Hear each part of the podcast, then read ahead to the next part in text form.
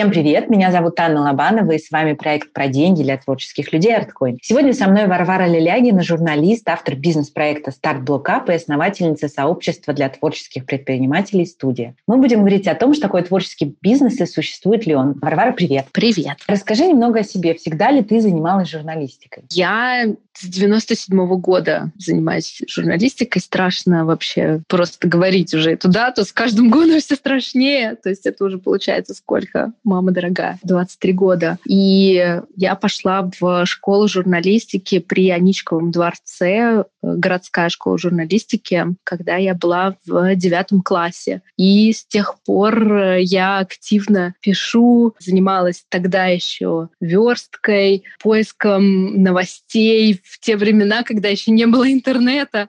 Так что довольно долго я это делаю. Скажи, но ты же, я насколько знаю, у тебя был период, когда ты работала в офисе. Почему ты решила? Стабильности захотелось? училась на, на журфаке, и как-то э, в какой-то момент э, я решила попробовать себя в public relations. Тогда эта профессия там начинала активно развиваться. И, в общем, я тогда уже, ну, в какой-то степени оказалась, скажем так, в офисе. То есть я э, ездила, училась в Бразилии, была там на стажировке, там занималась таким тоже продвижением, пиаром, уже что-то на стыке э, маркетинга и, и пиара.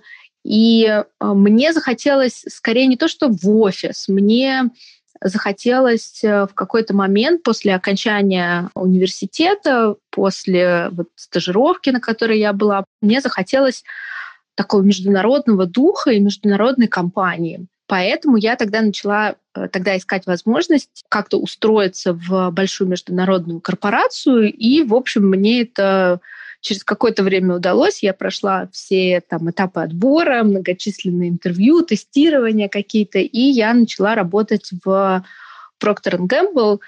Я пришла в отдел персонала, там я работала почти 10 лет в отделе персонала, но, как я уже позже поняла, это тоже было довольно тесно связано с э, коммуникациями, с тем, чем я занималась, э, когда я занималась public relations, журналистикой. Там я уже общалась с журналистами в такой в другой с точки зрения работодателя, давала какие-то интервью. Потом я уже больше работала внутри компании, но так или иначе все это тоже было вокруг вокруг коммуникаций. Скажи, а почему ты в какой-то момент решила уволиться и создать блог? Тогда это такая была не модная история, фриланс, насколько я понимаю, и блогинг. Я вообще первый блог создала в 2002 году, еще задолго до того, как начала работать в международной корпорации. Это был ЖЖ, но тогда, конечно, это была совсем другая история. И тогда ЖЖ было больше похоже на вот то, что сейчас уже представляют из себя социальные сети, и то все равно какой-то свой, э, свой был мир, да, и своя какая-то культура даже, можно сказать. У меня был потом блог, который был посвящен э, моему хобби скрэпбукинг. Это я уже работала в компании, но вот э, хотела как-то такой креатив, свое творчество куда-то направлять. Но в какой-то момент, довольно долго проработав в компании, я начала все больше и больше задумываться о том, а есть ли что-то вне вообще вообще корпорации. И если да, если что-то для меня, что мне может быть интересно, много очень, не один год размышляя над э, этими вопросами, в какой-то момент я поняла, что э, мне хочется ну, как-то себя выражать и выражать э, в интернете. И как-то, знаешь, я смотрела на других э, творческих людей, которыми я как-то восхищалась и где-то завидовала и думала, я хочу точно так же. И я видела, что у всех этих э, творческих людей, за которыми я слежу, есть э, своя площадка в интернете, есть такая своя штаб-квартира, и они регулярно рассказывают о том, что у них происходит на вот этой вот э, площадке, соответственно, в блоге. И тогда я, собственно, создала блог и придумала эту идею. Она как-то довольно, ну вот, естественно, ко мне пришла. И для меня это была возможность э, уже позже, анализируя, я это начала больше осознавать как-то, Э, для меня это была возможность эм, ну, объединять, находить каких-то людей, говорить о чем-то, что вне моей работы, вне моей профессиональной деятельности. Потому что когда уже 8 лет работаешь в компании, вокруг тебя коллеги, все, о чем ты говоришь, это твоя работа. И вдруг я начала говорить э, там, в этом месте, в интернете, в блоге о том, что мне интересно, и вокруг меня начали очень потихоньку, очень медленно, но собираться люди, которые уже перестали меня идентифицировать с моей такой профессиональной деятельностью, с моей профессией, с моей карьерой. И это был такой первый шаг для того, чтобы как-то набраться смелости и, в общем, в итоге решиться на то, чтобы уволиться из компании. Я знаю, что ты выбрал своей специализацией творческий бизнес, да, и помощь э, творческим бизнесменам. Существует ли он вообще? Потому что многие считают, что нет. Вот расскажи, что ты думаешь по этому поводу. Ты знаешь, мне кажется как раз, что гораздо больше творческих бизнесов, чем а, нам может изначально казаться. Я говорю, что я работаю с творческими предпринимателями, и для меня творческий предприниматель — это человек, который хочет сделать дело, хочет делать что-то свое, готов много работать для того, чтобы зарабатывать на этом деньги, но при этом готов подходить к этому творчески. Это противоположность э, такому, знаешь, желанию, так, я сейчас быстро пойду и заработаю деньги. Так, как тут срубить бабла? Для меня творческий бизнес — это когда тобой движет не просто желание заработать деньги, хотя оно тоже важно, но и желание быть полезным, создавать что-то. И, например, у меня был клиент, я работала индивидуально с клиентом, он э, руководитель строительной компании в Украине, и он занимается реставрацией исторических зданий. И, казалось бы, это такой, ну вот там у него стройка, какие-то подрядчики. Правильно ли я понимаю, что для тебя творческий бизнес — это не область занятий, а то, как человек относится к этому, да? Скорее, да. Согласна, что отношения — это самое ценное, наверное. Скажи, как ты помогаешь творцам создания бизнеса, да, творческого бизнеса? Я помогаю с той частью, которая касается в первую очередь коммуникации. Я помогаю творческим предпринимателям рассказывать о себе, рассказывать о своем деле, о том, что они делают. И я помогаю очень во многом использовать современные способы для этого, а именно онлайн-площадки. Я очень верю в важность, э, в необходимость вот такой своей площадки, своей платформы, своего сайта, своего блога в интернете. Ну и, безусловно, мало куда сейчас можно э, продвинуться, не используя социальные сети. Поэтому социальные сети — это, конечно, тоже важная составляющая современных коммуникаций. Email-рассылки, email-маркетинг и все, что связано вот с тем, чтобы рассказывать о себе, привлекать людей, привлекать аудиторию, потом из этой аудитории превращать людей в клиентов, привлекать не только аудиторию, которая тебя там читает, смотрит, слушает, но и делать так, чтобы эти люди приносили тебе деньги, готовы были отдать тебе деньги, монетизировать то, что ты делаешь, работать с клиентами, общаться с клиентами тоже, строить коммуникацию, строить не просто точечное какое-то общение, а выстраивать вот эту вот систему. Поэтому я про коммуникации и я про, про системность. То есть, по сути, это такой очень системный, по большому счету, маркетинг, да, который включает, я так понимаю, и личного бренда продвижения, да, и продвижение самой компании. Да, да, да, про личный бренд э, тоже довольно много говорим, и я много говорю про это, и я считаю, что это такой очень важный элемент, важная составляющая процесса, особенно в творческих э, проектах, бизнес-проектах. Это, конечно, важная такая история. Я называла это, когда еще никто не начал говорить про личный бренд так активно, как говорят последние несколько лет, я говорила про персонализированный бизнес. Я так это называла. Вот. Но, по сути, имея в виду то же самое.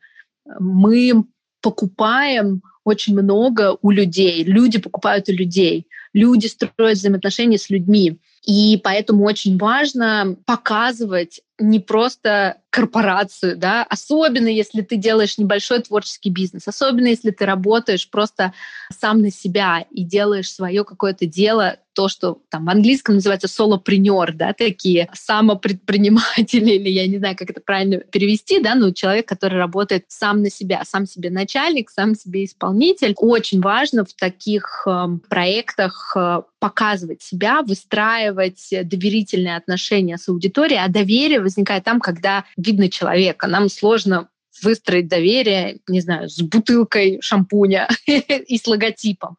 Поэтому очень важно рассказывать о себе, рассказывать свою историю, делиться ей. И это, конечно, все да, про личный бренд. Как ты считаешь, э, что мешает творцам рассказывать про себя, да, и вот эти самые коммуникации выстраивать изначально? Ну, потому что мы же действительно, вроде бы, с одной стороны, покупаем людей, это правда, и сами, когда являемся потребителями, выбираем этот путь. Но когда начинаем что-то делать, почему-то не идем сразу по этой дорожке. Вот как ты считаешь, что мешает? Незнание, неумение или в чем проблема? Ты знаешь, я бы сказала, что это две такие, тут есть составляющие большие, скажем так. С одной стороны, это какие-то установки, которые у нас у всех есть, у каждого есть. Например, установка про то, что там это стыдно, стыдно себя продавать, или как ты знаешь, ну что я буду навязываться, вот это вот, знаешь, uh-huh. или да кому я интересна. То есть очень много каких-то таких, знаешь, ну ложных убеждений, установок, которые приходят где-то, наверное, из, э,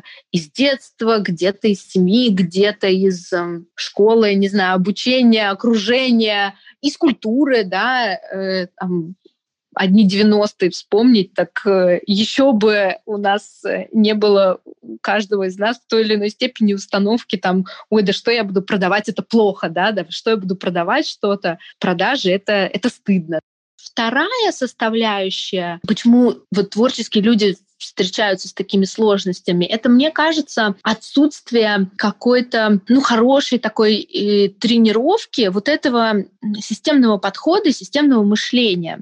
И я, это то, что я получила как раз в, в компании, это то, что я получила в корпорации, и там нас учили, у нас была такая фраза learning by doing, да, то, что ты делаешь и учишься, что не столько тренингов у нас тоже было очень и очень много, но не столько мы там с утра до вечера сидели, не знаю, в какой-то учебной комнате на тренинге, да, сколько те проекты, которые нам давали, тот рост, да, который у меня был, позволял мне учиться чему-то новому, новому, новому. От, знаешь, от банальных каких-то вещей, как писать э, грамотно, писать письма, до того, как управлять проектами, как справляться с э, дедлайнами, как э, взаимодействовать с другими людьми, объяснять им, там, что, ты, что ты хочешь от них получить, да, как-то сохранять то, что ты сделала не в формате там какого-то скучного отчета, а в формате какой-то одной страницы, когда ты записываешь основные выводы для того, чтобы когда ты в следующий раз будешь это делать, можно было к этому вернуться.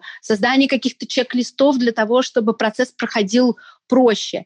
И вот этому всему я научилась очень-очень во многом а, именно в компании. Не у всех есть такой опыт, не всем повезло работать в лучшей, как я считаю, до сих пор компания Procter Gamble одна из лучших компаний с прекрасно выстроенными э, системами, с прекрасным менеджментом. И наша система обучения, то есть очень многие, мне кажется, мои ну, наши с тобой зарубежные коллеги, да, они получают э, вот часть этих навыков, э, пока не учатся. Там есть, например, клубы дебатов, где люди учатся отставить свою точку зрения и формулировать как-то свою мысль. Там есть э, проекты какие-то групповые в школах. Вот мы смотрим эти американские сериалы, да, там они работают все время там к одноклассникам ходят друг к другу, делают какие-то совместные проекты. В нашей системе образования меньше вот таких вот э, вещей, поэтому с точки зрения вот системы образования мы этого не получаем часто, а с точки зрения работы, ну, не все работают в международных корпорациях, не у всех есть возможность вот получить, научиться этому системному мышлению, системной работе, системному такому подходу проектному. Какие советы ты бы дала человеку, который вот только собирается что-то открывать, ему, конечно же, как мы выяснили, и я по собственному опыту могу сказать, очень страшно начинать об этом писать, говорить и вообще что-либо делать по этому поводу. Вот. А каких бы, давай, э, три совета, например, ты бы дала вот в качестве первых шагов, да? Может быть, это твой личный опыт или то, что ты советуешь своим клиентам? Ты знаешь, мне кажется, что если есть вот такой вот страх, да, и это правда страшно. Я вспоминаю как мне было страшно, мне периодически страшно до сих пор, если я затеваю что-то новое, и над некоторыми вещами я долго прокрастинирую, потому что просто, просто страшно. А, мне кажется, что здесь есть а, несколько таких важных вещей. С одной стороны, это а, найти группу поддержки. И в какой бы ситуации вы не находились, мне кажется, что даже если пока еще вообще ничего нет, есть только какая-то идея. И вот я вспоминаю, как то, что я рассказывала, я работала в компании, я там ездила с утра, вечером возвращалась, каждый день ездила на завод работать. И у меня вокруг меня были одни коллеги, причем я была в другом городе, не в своем, у меня не было там даже особо близких э, друзей. Тем не менее, сейчас есть прекрасная возможность интернет. Я Э, собственно, по интернету, по электронной почте. Взяла своих э, старых знакомых, старых друзей, каких-то коллег с предыдущих э, своих работ, должностей, с которыми я общалась. Мне кажется, что было порядка там 15, может быть, может быть, чуть меньше, 10-15 человек, вот так вот. И первое, что я сделала, это я написала им письмо, и я написала что, слушайте, друзья, я хочу с вами поделиться, пока еще никто об этом не знает, я хочу рассказать вам первым. Я вот думаю над тем, чтобы создать блог. И вот о какой теме я думаю, вот о чем я думаю там, там писать. Мне будет очень важно услышать вашу обратную связь. Если у вас есть какие-то идеи, что я могла бы там рассказать, то я была бы очень этому рада. И я получила от всех ответы и огромную поддержку, я уже почувствовала, ага, уже есть люди, которые ждут то, что я собираюсь сделать. Я еще ничего не сделала к тому моменту. Я только придумала это, я уже это сформулировала как-то в виде письма, что это будет, какие-то темы написала, да, то есть уже был какой-то примерный план, но очень простой. И вот это вот найти людей, пусть нескольких человек, которые будут поддерживать, которые будут такими черлидерами, которые будут стоять и говорить, да, да, я в тебя верю, не всегда те люди, которые нам кажется, что они нас будут поддерживать, или там, например, самые близкие люди или близкие друзья, не всегда они станут этими черлидерами, потому что мы можем от ближайших людей иногда услышать что-то вроде «Ой, да зачем ты это делаешь? Опять придумала какую-то ерунду. Ой, создашь еще один блог, в котором будет три поста, и потом забросишь. Мне кажется, зачем это нужно? Или, по-моему, э, нужно заводить не блог, а заводить детей. Это все реальные ответы, которые я тоже получала. Но uh-huh. при этом у меня было, была вера в то, что я делаю, понимание того, что я хочу это сделать. Я понимаю, зачем я это делаю. И тогда это зачем было без каких-то суперсложных там формулировок, но это было «я хочу это попробовать». Мне хочется посмотреть, что из этого получится. Я вижу перед собой примеры, да, вот я рассказывала, что я смотрела на других, и у них были блоги. Я смотрела на примеры, я говорила, я хочу вот так, вот так, вот так. И мне не кажется, что я чем-то хуже чем-то глупее. И я найду тех людей, которые это поддержат. И были те люди, которые меня поддерживают, были те, кто делали вид, что да. поддерживают, скажем так. Они не, никто, конечно же, не сказал, я тебя не поддерживаю. Но были вот такие вот странные всякие фразочки, там, ой, надо все делать не так, или зачем, и э, делать нужно другое. Поэтому как-то попробовать, ну, не знаю, заземлиться, мне кажется, а то, зачем вы это делаете, понимать, для чего я это делаю, найти людей, которые будут поддерживать. И еще одна очень важная вещь, что не усложнять. Uh-huh. Я очень часто вижу, как люди прям ну, начинают настолько себе усложнять э, задачу и прятаться за вот этими усложнениями. Так, ну мне нужно, значит, профессиональную фотосессию. Пока профессиональной фотосессии не будет, как я могу это сделать? Ну пока я вот здесь вот э, не сделаю логотип, который мне сделает обязательно дизайнер. Ну зачем логотип делать? Нужно же брендбук сразу. Так, ну тогда я не могу вот без этого запуститься, не могу ничего сделать, мне нужно, чтобы обязательно тут было что-то все, не знаю, все эксклюзивно, профессионально, за кучу денег. Нет, самое важное в самом начале, то начать. И поэтому максимально делать это проще и на каждом вообще на каждом маленьком, даже не хочу говорить этапе, шажочке задавать себе вопрос, я могу сделать это проще? А как я могу сделать это проще? Как твоя помощь э, предпринимателям выражается, да? То есть что ты делаешь? Я так поняла, что есть какие-то индивидуальные консультации, да? Есть какая-то, может быть, э, группа или есть какой-то курс или что-то еще? Да, я работаю индивидуально э, с людьми, но сейчас уже в меньшей степени. То есть у меня есть индивидуальные клиенты. Кто-то приходит с каким-то там набором вопросов, там мы точечно встречаемся, я помогаю вот с этими накопившимися вопросами или с какими-то вопросами, которые, знаешь, непонятно как-то, где буксуешь. Есть у меня формат, где я работаю на таком цикле встреч, когда мы начинаем вот как раз для чего все это, для кого все это, работаем над личным брендом, брендом и, собственно, дальше работаем над созданием платформы, площадки, наполнением, написанием текстов, визуальным наполнением и дальше, собственно, продвижением, как сделать так, чтобы людей туда привлекать. Есть такой формат. Но сейчас я довольно мало работаю индивидуально, потому что мой главный проект — это сообщество для творческих предпринимателей, как раз для творческих людей, сообщество «Студия», где, собственно, вот в формате того, что сейчас в России модно это называть закрытым клубом. Я это называю сообщество по подписке, по-английски это называется membership site. Я работаю уже с большим количеством а, предпринимателей, около 200 человек у нас сейчас в активных в, а, в студии, в сообществе.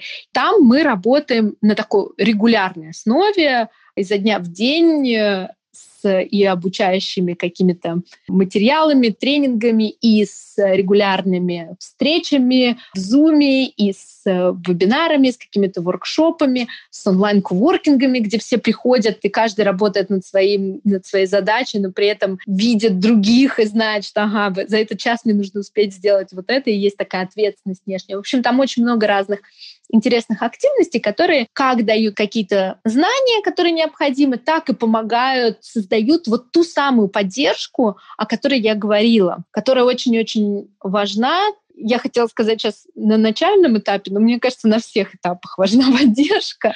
А скажи, как ты его строила, потому что, насколько я знаю, ты начала это чуть раньше, чем это стало модным, и тебе пришлось такой по новому пути идти, да, придумывая э, и создавая это все. Да, ты знаешь, сейчас уже как-то я прям смотрю, так много появилось разных, э, разных сообществ. И, конечно, э, в связи вот с ситуацией, когда мы все больше стали в этом году переходить в онлайн, э, это особенно начало активно развиваться, это направление сообщество я начала создавать уже больше трех лет назад. У нас довольно такой был длительный период подготовки сайта. Это технических каких-то подготовок. И мне кажется, что до сих пор в российском э, таком, не знаю, среде, да, в русскоязычном пространстве не очень просто все это технически организовать, э, гораздо сложнее, чем э, зарубежные системы, они уже очень хорошо как бы, работают на вот то, что что называется рекуррентные платежи, это повторяющиеся, да, вот эти вот абонентские платежи на создание такого сайта с закрытым доступом, к которому человек получает доступ тогда, когда оплачивает, собственно, когда проходит оплата. То есть там много таких вот технических связок. Я начала это делать три года назад.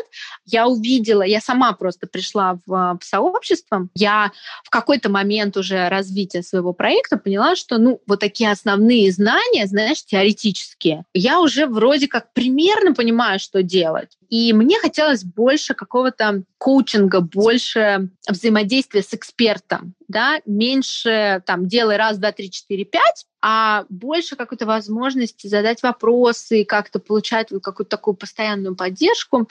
И во всех этих поисках я наткнулась сама на сообщество, куда я пришла, такая, ну, посмотрим, что это такое. И буквально в первые дни, когда я там только оказалась, я поняла, что это, ну, просто великолепная э, бизнес-модель, которая дает э, свободу участнику, да, то есть в отличие от онлайн-курсов, где есть вот это вот так, во-первых, есть тема определенная, да. Вот сейчас, сейчас вот эта тема, там, не знаю, мы делаем, там, занимаемся там, созданием лендинга, как сделать лендинг. И вот э, курс по этой теме а может быть, мне сейчас это не нужно, может быть, мне это нужно будет через два месяца. Но через два месяца у эксперта не будет этого курса, он продает вот сейчас. Это как-то неудобненько получается. И потом там начинается, сдайте домашнее задание, ну вот такой вот прессинг. Мне как-то этого хватило в школе, честно говоря.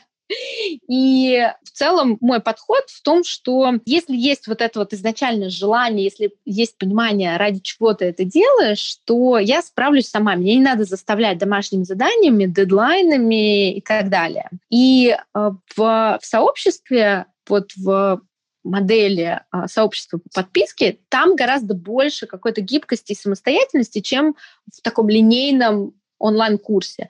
Там гораздо больше тем, да, я могу посмотреть в эту тему, я могу сюда взглянуть. Если мне сейчас создание лендингов не актуально, а будет актуально через, не знаю, два месяца, то я приду в библиотеку материалов и через два месяца посмотрю эти материалы. И через два же месяца смогу задать вопрос э, на там, сессии вопросов и ответов эксперту, к которому я, я пришла. И эксперт доступен мне причем я поняла тогда сама, что дорогостоящий эксперт, у которого дорого стоит консультация, точечная, да, вот такая, прийти проконсультироваться, этот эксперт за гораздо меньшую сумму доступен мне регулярно. И у меня не всегда есть вопросы для того, чтобы прийти там на целый час или на полтора на консультацию.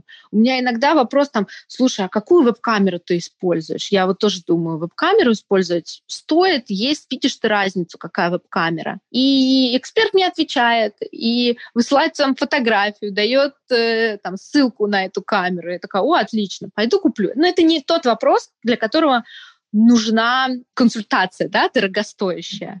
И вот таких вопросов очень много возникает. Я поняла, что класс, э, вот эта вот идея сообщества, membership сайта, сообщества по подписке, я как участница плачу небольшую сумму, при этом имею свободу, имею доступ к большому количеству материалов, имею возможность э, подключаться к каким-то live, э, живым активностям, вебинарам для того, чтобы поддерживать ответственность в себе, да, если мне это необходимо. Если нет, я могу их спокойно пропустить и там посмотреть запись тогда, когда мне будет актуально.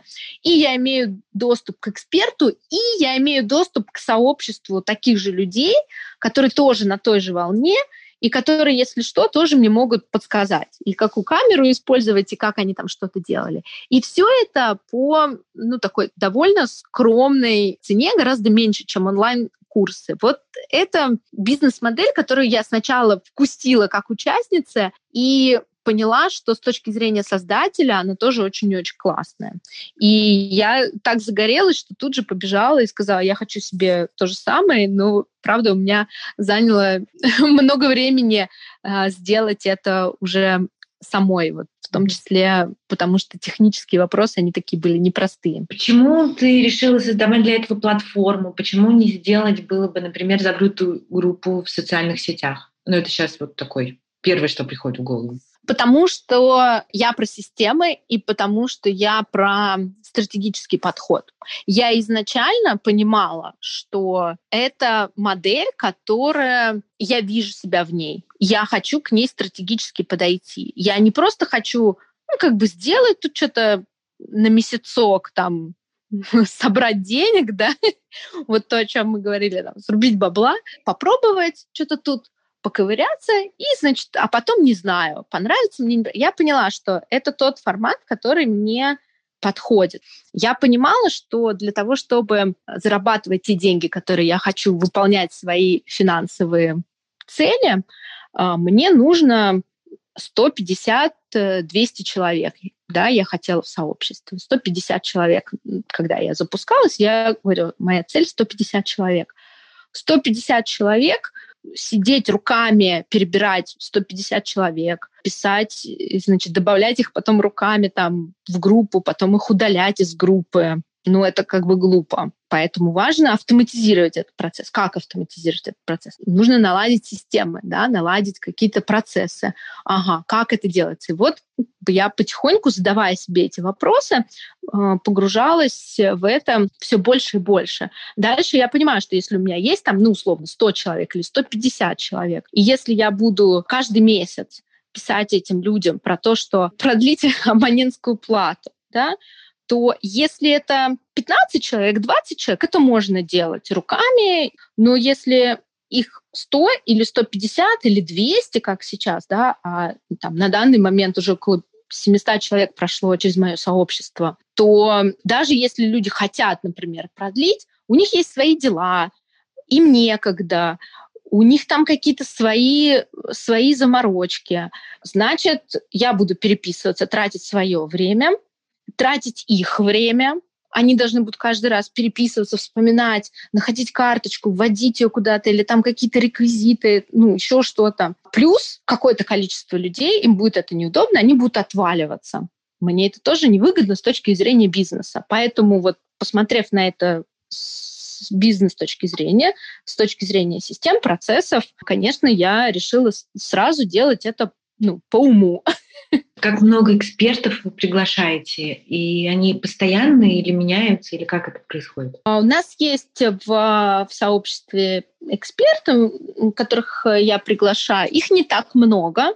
Я очень аккуратно, очень избирательно отношусь к тем, кого я приглашаю. Для меня очень важно, чтобы мы с экспертом были на одной волне, чтобы эксперт поддерживал те ценности, те подходы, которые есть у меня в сообществе. Поэтому я очень долго, очень аккуратно присматриваюсь и очень осторожно кого-то приглашаю. То есть э, приглашаю только самых-самых. Конечно, не во всех вопросах у меня есть экспертиза. Например, у нас есть тренинг по YouTube от э, Ульяны Улила. У нас есть тренинг по поисковой оптимизации от э, моего друга, эксперта по поисковой оптимизации Николая Тихонского.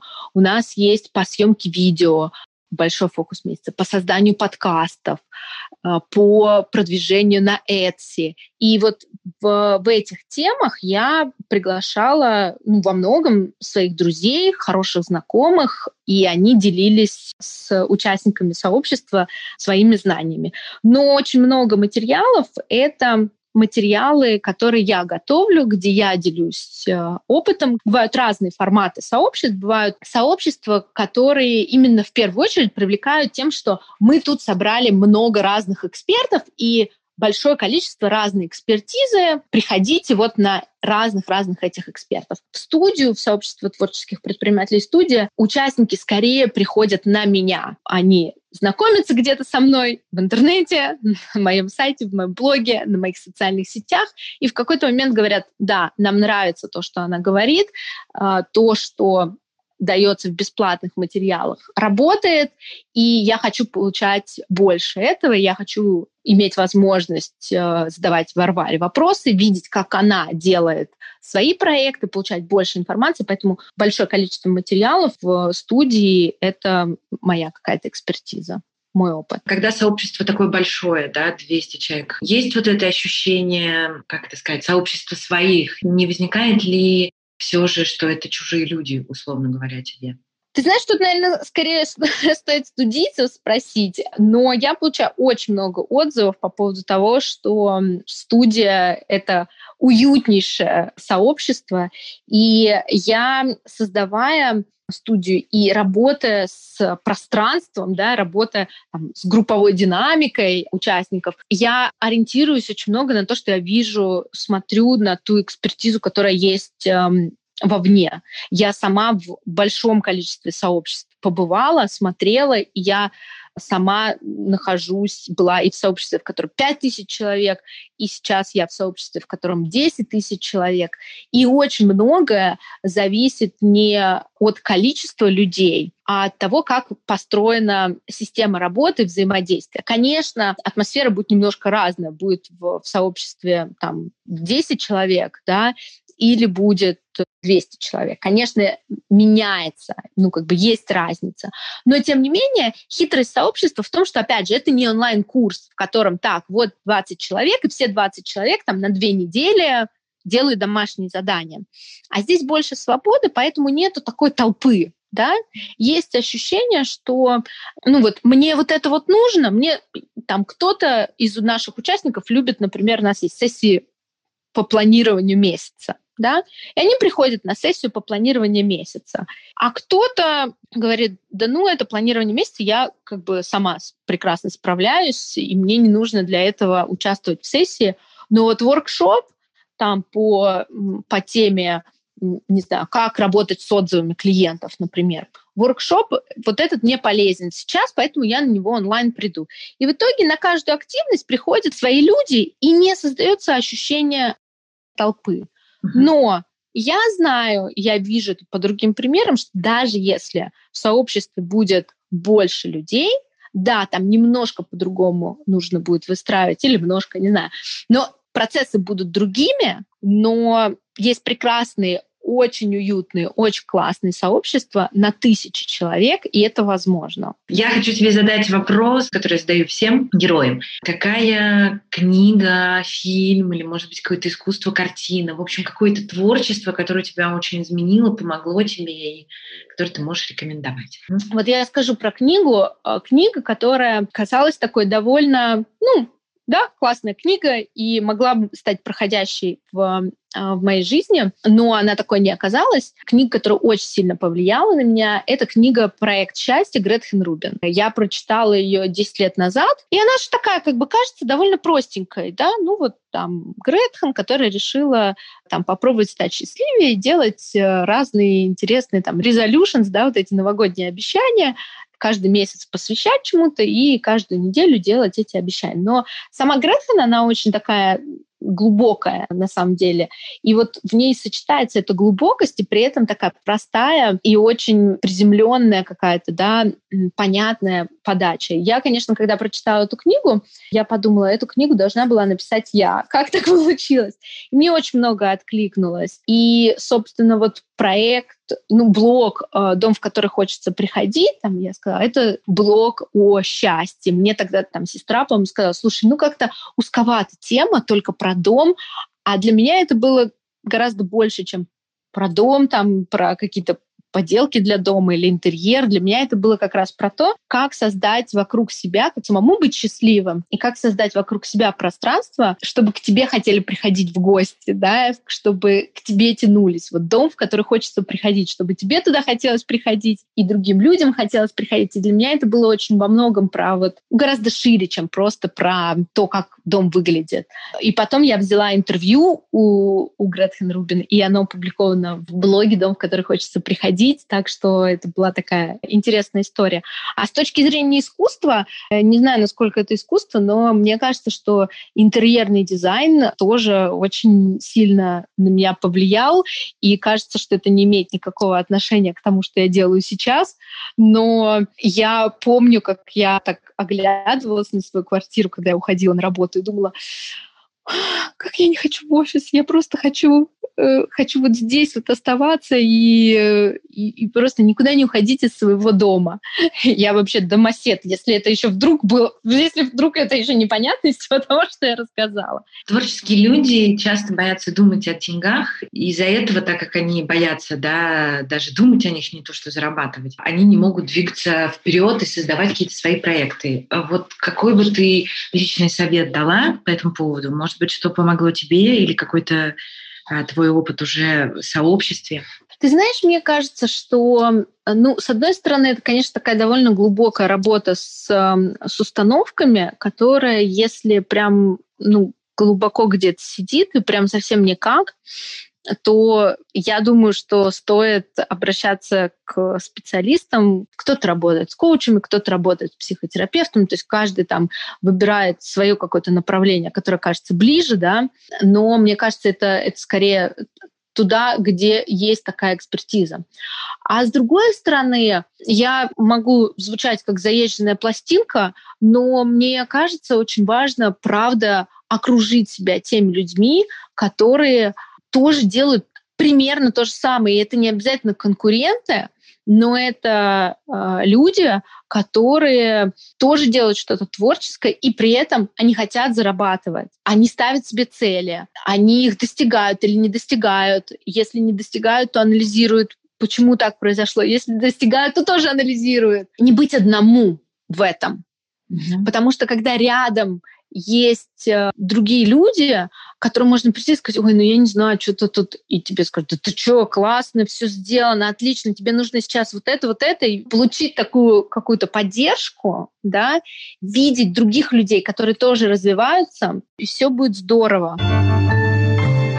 Помните, творчество может и должно приносить деньги. И слушайте наши подкасты на всех площадках. Мы будем очень рады обратной связи и комментариям. Подписывайтесь на нас и не забывайте ставить лайки.